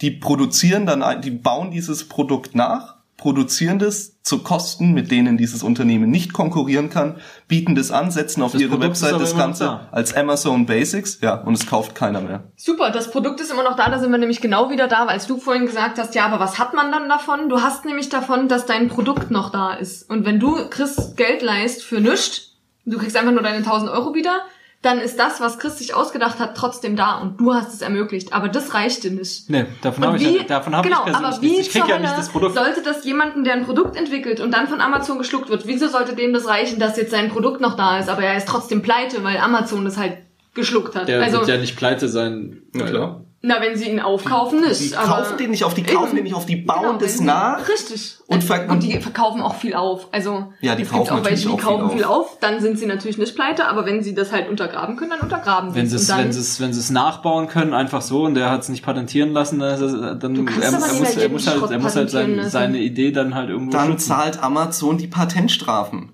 Es ist, aus das, der Portokasse. die haben, ja, die haben, Amazon fährt die dann Strategie, kannst du immer das noch, Marktanteil, gewinnst, gewinnst immer noch Amazon jeden Rechtsstreit. Gerade in den USA kannst du die dann verklagen aber und gewinnst den Scheiß. Und gewinnst danach hast keinen Rechtsstreit Aber gegen so eigentlich- einen, so einen Gigant. Und selbst wenn, dann paid, dann, dann zahlt ja, dann dich, zahlen die an dich, dann, zahlen die dich das- aus. Dann zahlen die dich zur Not aus, wenn es wirklich Ja, hart aber dann bist kommt. du nicht pleite, das Ja. stimmt. Außerdem waren wir ja eigentlich da. Ja, aber du hast, Moment mal, nein, nein, das ist, na klar, wenn wir jetzt wieder kurzfristig sagen, dieser eine Mensch, ne, der, Hm. der Kapitalismus bedient das Individuum natürlich.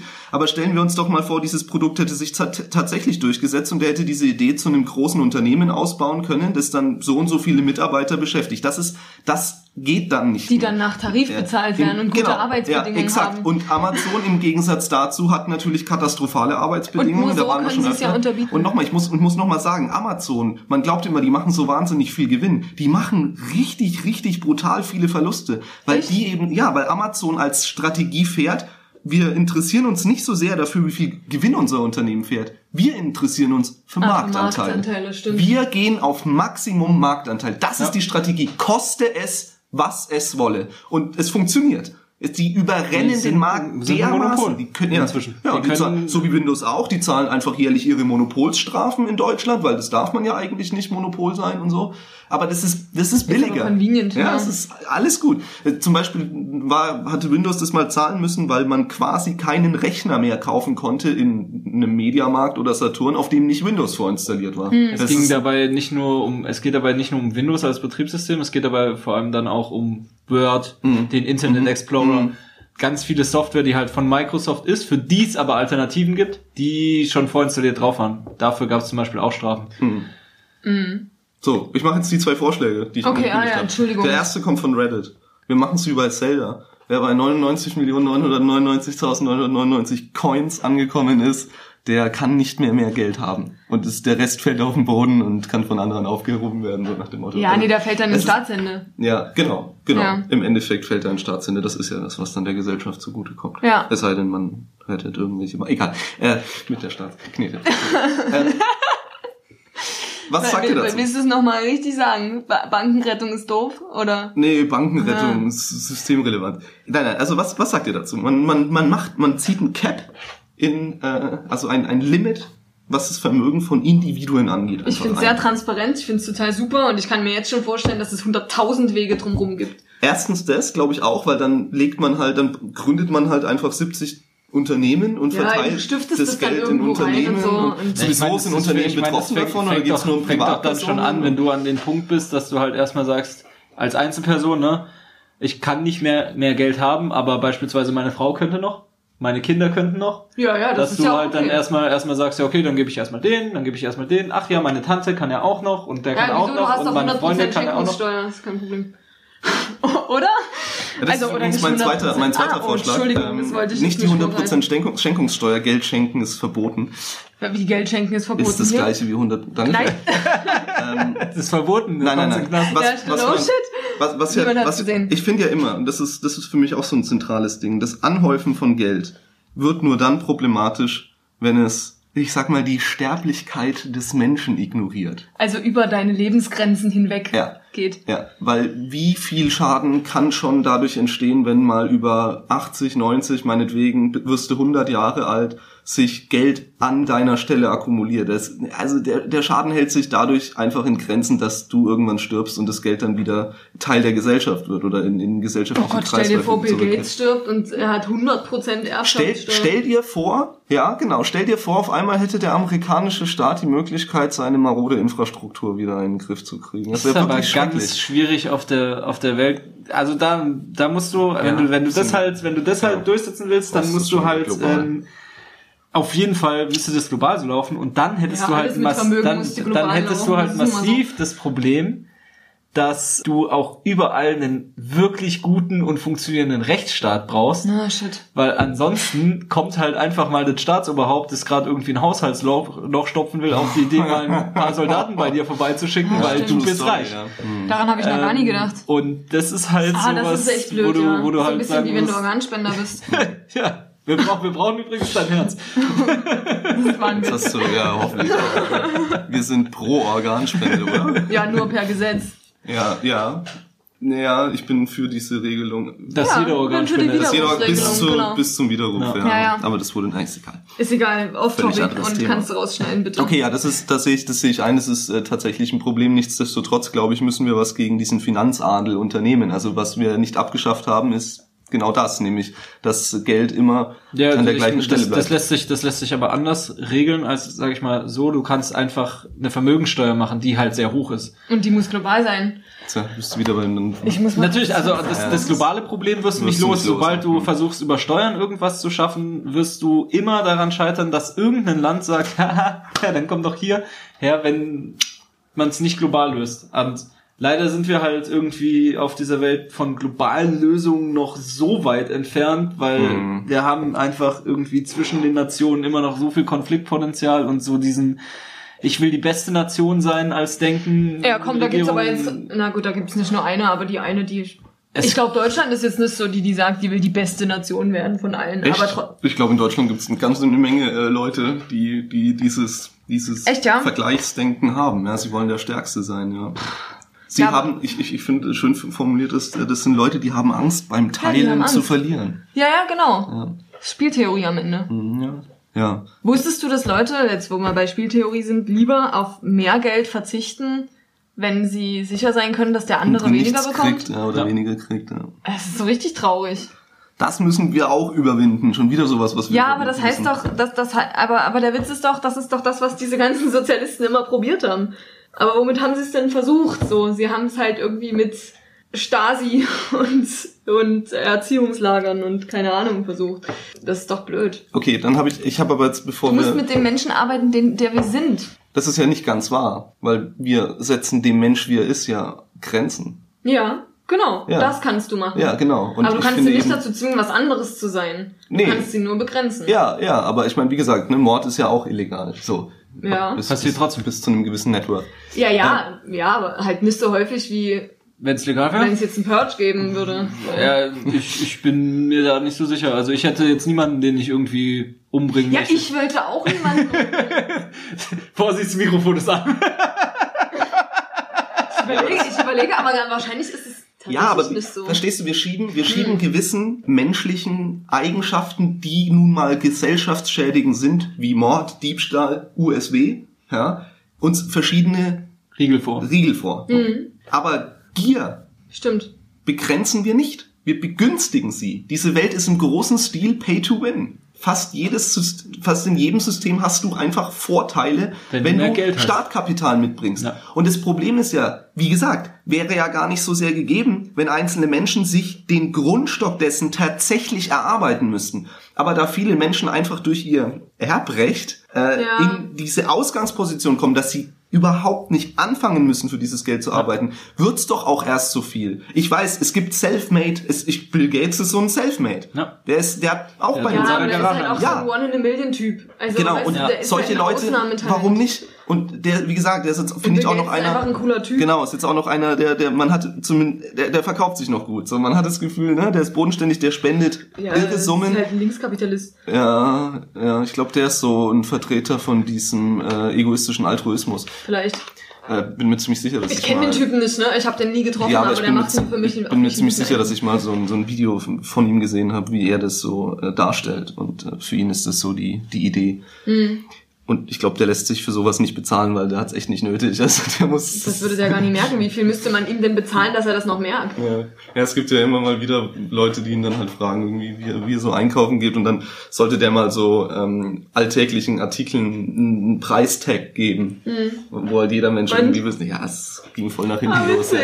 Natürlich auch völlig detached von, von, Ja, klar, von der ja Realität. logisch. Aber das ist ja genau, das ist nochmal. das ist ja auch nicht das ich Schlimme, bin das auch, sind ja die, die sympathischen Milliardäre. Absolut. Und ich bin auch überhaupt nicht irgendwie jetzt einer, der versucht, die, ähm, die, die Personen, die Menschen dahinter Mhm. zu dämonisieren. Ja, Wenn er Trump heißt schon, aber das verlangt er an was anderem als an ja seinem da Geld. kommen wir noch zu, mal zu einem anderen Punkt. Aber ich, ich will die nicht, ich will die nicht per se zu einem Feindbild machen. Ja, ja, das ist nicht das, was ich möchte. So ich möchte das, Bashing wollen wir ja nee, nicht. gar nicht. Ich möchte aber erklären. Aber Trump ist ein sehr gutes Beispiel im Endeffekt, weil der hat angefangen mit fucking einer Million, die er von seinem Daddy gekriegt hat. So hat er angefangen, sein Genau, Ja, ich weiß. und das bezeichnet er als Ja, Small Loan, ja, so, Moment das war mal. ja sein, sein Und- Tellerwäscher-Ding. Inzwischen gibt's, also es, inszeniert. das, das stimmt wahrscheinlich nicht. Also es war nicht nur eine. Das war dann noch mal eine und noch mal eine und so. Ähm, Ja, aber whatever. wir, wir wissen es ja auch, nicht, Auch weil den habe ich nie getroffen. whatever, auch irgendwann ist sein Vater gestorben und er hat geerbt. so nicht, Ja. ja, genau. Außerdem hat er einen Riesenturm. Ja, und dann kommen wir übrigens in, in so einen Punkt, wo, wo ich auch schon wieder, also dieses, der Begriff Systemrelevanz, der kommt ja aus dem Amerikanischen, ne? Alle kapitalistischen ähm, Finessen erfinden ja die Amis. Und das ist schon was, was ja zum Teil auch Privatpersonen betrifft. Auch Privatpersonen können systemrelevant sein, wenn sie zu schwer sind. Also zu viel Finanzkraft hinter sich haben. Bei Trump, gehe ich von aus, ist es so, der legt ja seine Texas immer, also wir, wir wissen es ja nicht, aber äh, vielleicht... Immer noch nicht? Nee, immer noch nicht. Aber vielleicht erfahren wir es Müssen noch. wir da mal ein paar Russen schicken, die das hacken? Ja, keine schlechte Idee. Oder lassen wir es die Chinesen machen. Ja, Die sind so schön sozialistisch, die. ja. die Ja, die sind aber zu sehr damit beschäftigt, unsere Kunstschätze zu stehlen. Okay, jetzt Und irgendwelche Leute in Arbeitslager zu stecken. ah ja, stimmt. In oh, Bolivien. Brücken. Arbeitslager, ja. Also ich bin echt, ich bin In- super krass, dass also- die Konzentrationslager noch nicht ich möchte, ich möchte, durchgenommen ich möchte haben, kurz krass. darauf hinaus, dass es Leute gibt, die haben so viele Schulden bei Banken, also so viel Kredite da aufgenommen, dass die Bank sich nicht mehr leisten kann, denen nicht noch weitere Kredite zu geben, um sie zu retten. Weil das für die Bank finanzieller Ruin wäre, wenn diese Privatpersonen ähm, Ausfallen. Ja, nicht ausfallen, sondern ihre Kredite nicht mehr bedienen können. und zwar indem sie äh, Privatinsolvenz Ja. anmelden. Das, Ey, Vor allem, das würde sich doch aber gerade für jemanden, der so richtig viele Kredite hat und so richtig nur Schulden hat, viel lohnen, in privaten Insolvenz zu gehen. Obwohl, nee, dann hat er ja nichts mehr. ja, ja, nee, nee, Ah. nein, nein, nein, der bleibt. Ist, der, der Witz an sowohl die Bank- ist ja, äh, dass Ja. all sein Vermögen aufgelöst wird. Ja. Genau, Alles, hat was halt er einen Schuldenschnitt dann nach sechs Jahren. Gibt es überhaupt Privatinsolvenz in, in den USA? Aber Keine Ahnung. Euch ist klar, was das heißt. Ja, da ja. gibt's dann Menschen, die haben kein Geld, die haben nur Schulden, aber die haben so viele Schulden, dass sie immer mehr Kredite kriegen, weil sich die Banken nicht erlauben können, dass die pleite gehen. Habe ich noch nie von gehört, aber. Naja, aber es erscheint doch auch irgendwie an sich logisch. Und ja, es gibt solche Beispiele. Und im Endeffekt war das doch das Gleiche mit der Bankenrettungen bei der Finanzkrise. Man hat im Endeffekt erkannt, dass diese Systemrelevanz, dass man sich nicht leisten könnte, dass die wirklich pleite gehen. Deswegen hat man sich verschuldet, um die zu retten, also vorm Pleite werden. Das ist so ein What? Und nicht nur das, sondern ich verstehe immer nicht, wenn man schon sagt als Staat, okay, wir nehmen jetzt einen Haufen Geld in die Hand und stopfen dieses Finanzloch, das da entstanden ist, warum man dann nicht sagt, aber dann kaufen wir es auch. Ja, also dann ist es halt auch mein. dann ist es auch meins, ja, Ja. genau. Wie, wie wir schenken denen Geld. Ich Ja. verstehe ja, wenn wir die als systemrelevant erklären und wirklich die realwirtschaftlichen Folgen von einem Versagen dieser Finanzmärkte nicht tragen könnten, dann müssen wir diese Banken kaufen. Und das, das stört mich auch immer, wenn sie dann so von Verstaatlichung reden, als würde man die einfach absnacken und sagen, das ist jetzt meine. Aber man kauft die ja. Ja, ja. So, der Staat gibt Geld und dann hat man die halt. Jetzt ist es ja so, die haben denen Geld gegeben, aber man hat's halt nicht aus dem Laden mitgenommen. So. Ja. Was ist da los? Ja, wa- warum sind die Banken nicht hinterhergerannt gekommen? Es, es, sie haben ihre Ware vergessen. Diese Rettungs... Also das, das, das begreife ich immer nicht. Und auch wenn wir, wenn wir dann auch in, in Situationen kommen, wo sich Unternehmen, die einfach große Relevanz haben, in Sackgassen manövrieren und wir als System oder als Regierung, aber oder in unserem, ne, das Parlament hat das ja durchaus entschieden, so man, das ist ja jetzt nicht hintenrum passiert, wenn, wenn die dann sagen, nee, das ist, das ist systemrelevant, die ganzen Arbeitsplätze und schieß mich tot und das müssen wir retten, dann ja, heißt es, halt auch Anlegergeld. ne? ja, und Anleger, Aber im Endeffekt geht's halt genau darum. Das ist halt, das ist halt diese, diese Erhaltung, weil eben Arbeitsplätze dranhängen. Und wenn du es halt einfach insolvent gehen lässt, die Bank oder das Unternehmen, dann sind die Leute, die dort arbeiten, erstmal auf der Straße. Das ist, je nachdem, wie groß das Unternehmen ist und wo das Unternehmen sitzt, ein riesiges strukturelles Problem für die Kommune. Weil du als dann auf einmal in der Kommune, sagen wir mal, irgendwie genauso, es ist ja genauso dasselbe Problem wie mit Werksschließung. Wenn du nach Görlitz zu Siemens schaust, da sind irgendwie 250.000, äh, 2500 Leute beschäftigt. Das ist echt eine Menge, die dann auf einmal, wenn das Werk dicht macht, auf der Straße sitzt. Aber könnte man dann nicht Und das Geld du- dorthin stecken? Ja, Naja, aber dann rettest du ja gleichzeitig, rettest du ja wieder was. Das ist ja, ja, wenn, ja, aber halt nicht das Unternehmen, weil ja, oder halt wie gesagt, dann kaufst du es halt. Wenn du das Geld doch Ja, schon nimmst, dann kannst genau. du doch dieses Unternehmen auch kaufen. Das Ding ist, dann hast du halt als Staat wieder irgendwie die Verantwortung dafür, die du halt vielleicht auch überhaupt nicht willst. Dann musst du nämlich dafür sorgen, dass du bist dann wieder in der Verantwortung, dass dieses Unternehmen läuft. Du musst irgendwelche Dann kaufst du es Leute- und kaufst es zurück. Wenn Leute- du davon ausgehst als Staat, dass du, dass sich dieses Geld, das du da in eine Rettung investierst, das musst du ja re- sowieso rechtfertigen, dann hast du doch schon das Mindset zu sagen, das scheint sich zu lohnen, das ist rettbar, das kriegen die wieder in den Griff, wenn wir denen Geld geben. Also, das ist Du quasi, kannst doch den Geschäftsführer einfach gegen einen fähigen Typen austauschen. ja, ja meinetwegen, vielleicht ist der sogar super fähig. Ja, Wahrscheinlich nicht, sein. aber vielleicht ist das ja. Also, Naja, nur weil also das, jemand das, dann, das, was halt irgendwie die Finanzkrise 2008 ausgelöst hat, ist im Endeffekt ja nicht. Dass die Banken halt Zeug gekauft haben, was an, an Wertpapiere gekauft haben, die halt toll klangen, aber es nicht waren. Damit sozusagen halt alle demselben Trick irgendwie anheimgefallen sind und halt irgendwie Ja, aber das ist Das ja auch nie in dieses zwei Ganze Jahren halt entstanden. Das war ja ein riesen, Nee, es ist über ja Jahre- Ewigkeiten aufgebaut. Ja, selbstverständlich. Und es gab ja auch nicht wenige, die das vorhergesehen haben, dass es so kommt, dass diese ganzen Es gab ja äh, Leute, die darauf gewettet haben, dass das passiert. Richtig. Das ist ja auch geil, dass man irgendwie darauf wetten kann, dass irgendwas pleite geht oder dass irgendwas in die Binsen geht. Das ist schon das ein bisschen ist interessant. äh, ganz normal. ja, gut, ja, an, klar, an, an der halt- Börse, an, an Ja. äh, Optionsscheinen, die funktionieren nun mal so. Du kannst darauf wetten, dass der Kurs steigt, du kannst darauf wetten, dass der Kurs sinkt. Und Hm. im Aber warum kann ich Endeffekt beim Pferderennen nicht auf das letzte Pferd setzen? ja, genau. Und das, das liegt daran, dass es niemanden an, dass es niemand anbietet. Das ja, Produkt. verstehe ich schon. Inzwischen kannst du ja beim, beim Fußball wetten, kannst du ja auch drauf wetten, wer, wer die erste Ecke kriegt. Oh ja, stimmt. und, und so ein Spaß. Wer- es muss einfach nur an, jemand da sein, der ja, es anbietet. muss halt und einen im, Buchhalter geben, der sagt, ja, im Endeffekt bei diesen, bei diesen Scheinen, da verdient am meisten derjenige dran, der sie ausgibt, weil der ist ja dein Wettpartner. Ja, und der, und der hat deswegen so, dass er natürlich auch das Interesse dran, Ja. diese Dinge auszugeben.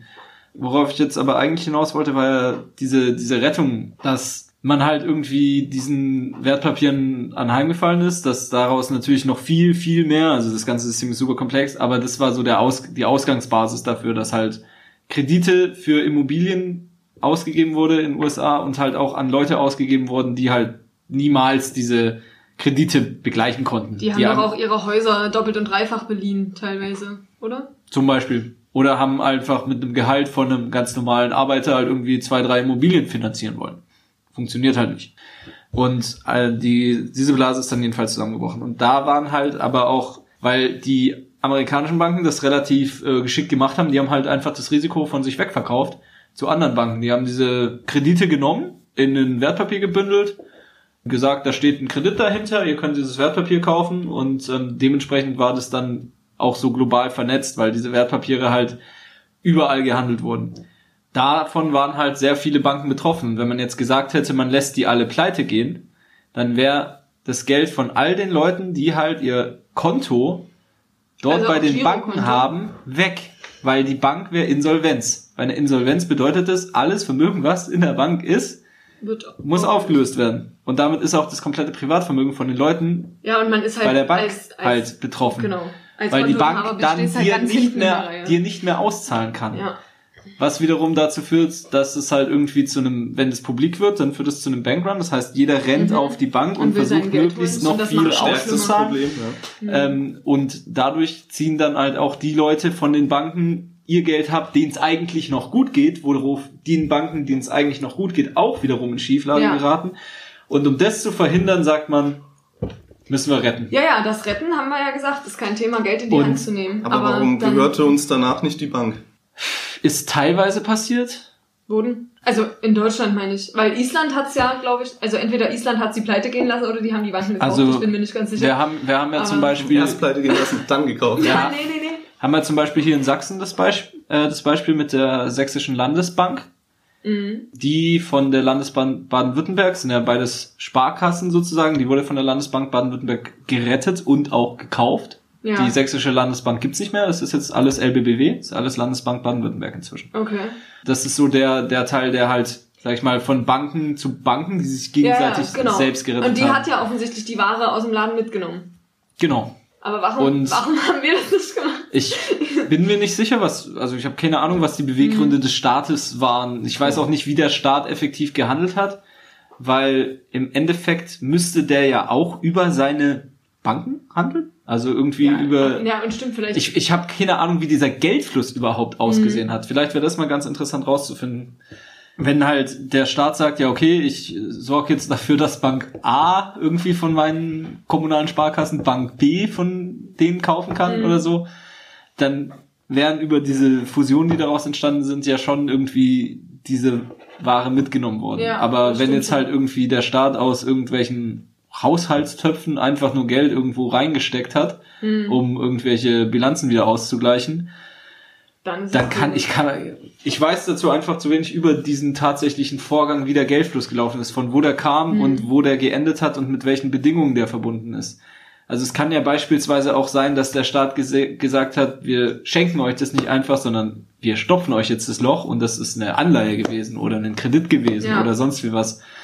Und diese haben im Endeffekt hat der 20%. Staat dann vielleicht noch irgendwas davon, aber dazu weiß ich einfach nicht, wie das gelaufen Mhm. ist. Okay. Für mich bleibt am Ende trotzdem stehen, dass dieses System, wie wir es haben, kein in sich geschlossener Kreislauf ist, sondern definitiv dafür sorgt, dass das Geld in eine Richtung fließt. Das ist warm, das steigt nach oben. Ja, und das ist in, in einem gewissen Ausmaß nicht das Problem, aber irgendwann kommen wir an den Punkt, wo diese Ausmaße, die sich aufakkumulieren und zu einem wirklichen Problem werden. Und ich glaube, so weit sind wir davon nicht mehr weg. Ich glaube das aber auch schon seit zehn Jahren, dass wir davon nicht mehr so weit weg Ja, sind. das denken ja alle irgendwie, Ja. also viele irgendwie, dass sie auch sagen, es kommt halt drauf an, was siehst du am Ende passieren? Die meisten prophezeien Das- ja irgendwie, dass der Kapitalismus zusammenbricht und ich glaube, das Nein, ich halt denke, was das, wir, was wir, was wir brauchen, ist in irgendeiner Form, sei es, ein, sei es über ein Limit an Privatvermögen, sei es über eine Erbschaftssteuer von 100 Prozent oder einem finanziellen Purge quasi. Du brauchst eine Art, wie du das System auf Anfang setzt. Wenn du ein lineares System hast, das sich in eine Richtung entwickelt, in dem Fall ist die Richtung mehr Geld auf weniger Leute, dann musst du das irgendwann zurücksetzen. Ja. Das Ja. Und ich glaube nicht, dass wir es zurücksetzen, indem wir die Banken andauernd retten. Weil Nee, die nächste. Finanzkrise, also wie gesagt, sagen, sagen die Leute auch schon seit zehn Jahren, aber steht vor der Tür. Einige sagen, dass diese EZB mit ihrer 0% Finanzierung einer der Haupttreiber für dieses Problem ist. Naja, oder dass und der wir Brexit wissen ja sowas auch. Nee, und im, wir im, Endeffekt, Im Endeffekt ist der EZB äh, gerade eben nicht der Treiber, sondern der, der es aufhält. ja, genau. Aber viele Leute sagen ja aber auch, dass sie das voll, wird- voll Nichtsdestotrotz macht er es doch schlimm. Also erstmal macht er gerade das Leben von ganz schön vielen Mietern zur Hölle, weil diese ganzen Anlagen dermaßen auf Immobilien rennen, dass die Immobilienpreise halt irre ansteigen. Mhm. Ich habe mir jetzt in diesem Jahr wieder von Dresden die Grundstückspreise reinziehen äh, lassen dürfen auf, auf so einer PK. Das ist Wahnsinn. Hier steigen einfach in, in einem Zeitraum von einem Jahr die Grundstückspreise um 50 Prozent. Was ist denn das für eine Gewinnspanne? Eine gute. Hättest du mal Hättest du mal Immobilien gemacht, Mann. Dann, dann wäre ich auch nur Teil des Problems. Ja. Selbstverständlich. Ja, ich weiß schon, dass ich dann Nutznießer des Problems wäre, aber das macht es nicht besser. Aber du könntest auch so viel Gutes tun mit dem ganzen Geld. ja, aber das, der, der gierige Mensch macht genau, das sind wir Ja, wieder dabei, dass genau. wir die Gier ja Was gar hab nicht begrenzen. Ja. Gier ist kein Verbrechen. Ja. Gier ist sys systemrelevant. Ja. äh, ich, ich, ich finde, eine Form von Reset braucht's und ich glaube, dass wir das politisch auch früher als später angehen müssen, weil die nächste Ist ja jetzt schon zu spät. Wieso? Naja, ich meine, das ist ja jetzt schon sehr spät, weil Also es es ist halt schon Naja, zu- zu, zu, zu- zu, Naja, zu zu spät spät ist es zu nie, spät weil zu sagen, wir alle ist, tot sind, ist, aber ist immer Quatsch. Also Ja. Man muss halt einfach irgendwo mal anfangen. Ja, genau. Man muss Naja, sich ich meine halt, ja auch nie, es ist zu spät im Sinne von, jetzt müssen wir es auch nicht mehr anfangen. Das ist nicht das, was ich meine. Sondern es ist halt einfach irgendwie, jetzt schon so spät, dass man jetzt nicht von, wir müssen früh damit anfangen, weil es ist jetzt schon spät. Verschieben wir das Spaß. mal noch irgendwie zwei, drei, vierhundert Jahre in die Zukunft. Ey, wenn wir dann auf dem Mars aussehen, dann machen wir es von Anfang an richtig. Wie nee. Wenn wir endlich auf dem Mars sind, dann können wir uns auf der Erde endlich, können wir, können wir eine gemeinsame Gegengruppe, du, einen gemeinsamen Feind finden, nämlich die Marsianer. Ah, na toll, da geht es ja Dann wieder verbünden los. wir uns endlich auf. Ja, Ja, ja, was ja. glaubst du denn? Natürlich. Natürlich weiß der weiß ja Tribalismus im Menschen verdammt uns dazu, Ich weiß, und Grüppchen zu deswegen, bilden. wir sollten einfach irgendeinen Alien dafür bezahlen, dass es mal die Erde so tut, als würde es die Erde angreifen und dann würden wir auch alle zu Weltenbürgern Hm, werden. hm. Oh shit, da gab's mal eine Asimov-Geschichte, da ist genau das passiert. Ah, er war ein Visionär, der Typ. Hm. Aber gut, übrigens gibt's nur ein Copyright auf den Geldschein. Also du darfst, es ist Copyright EZB. Ah ja, Hm, darfst du nicht kopieren. darfst du nicht kopieren. Ja. Aber hier steht nicht drauf, dass es der EZB gehört. Also mein Geld. Gönn dir. Ja. Von 20 Euro, Mensch, kann ich mir fünf Paar- Döner kaufen. Ah, du kaufst aber teuren Döner. Also Ja, bei Syrien zwei. kostet der Döner äh, 4 Euro. Das ist halt so. Würde ich nicht kaufen. Tja. Das ist okay.